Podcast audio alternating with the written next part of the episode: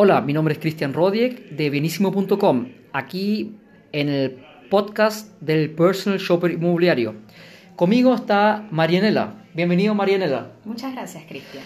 Eh, vamos a hablar hoy día eh, en esta sesión acerca de cómo reservar una propiedad que uno desea comprar. Entonces, em, eh, tenemos, en ese sentido, tenemos dos posibilidades de reservar la propiedad. Una es a través de, en notaría, a través de una promesa de compra-venta, y la otra opción es, eh, por ejemplo, en la oficina de un corredor de propiedades, a través del cierre de negocio.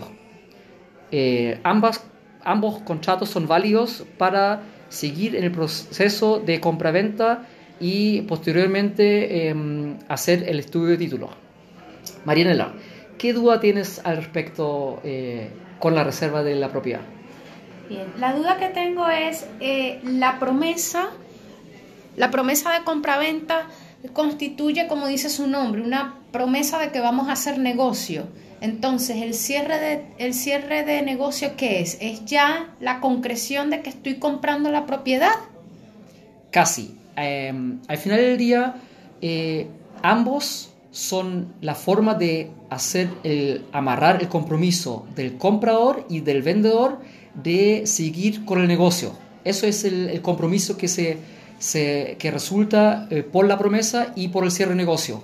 Entonces es, se firma uno o el otro, no, normalmente no ambos. ¿ya? Entonces, eh, eh, por la comodidad, de repente conviene más el cierre de negocio. Sin embargo, firmar el cierre de negocio significa que los cheques que ambas partes dejan como en garantía para cumplir con esa promesa, en el fondo, de, la futura eh, compra-venta, eh, se le entrega al, al, corredor de propiedades y él administra esos cheques en garantía.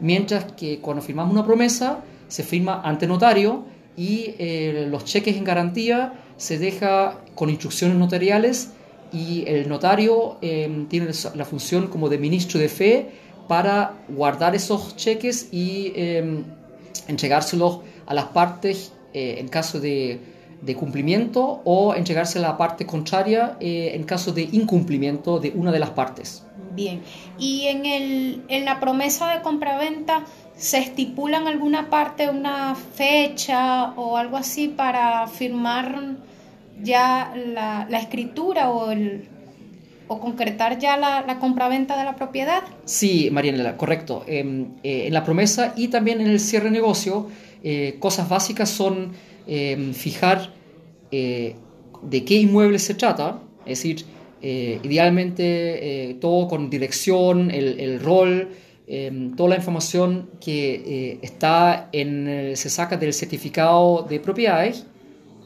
se establece el, precio, de, el valor de compra-venta que va a ser fijado o finalmente pagado em, en el momento de la, de la firma de la escritura Em, y se fija también el plazo de cuándo se va a firmar la, la, escritura.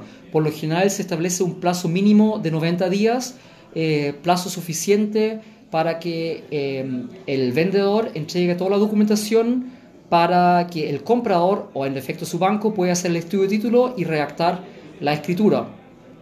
Bien, bien. muchísimas gracias por, por tu aclaratoria. De nada, bienvenida eh, Manela y gracias por estar acá conmigo. Hasta luego. Hasta luego.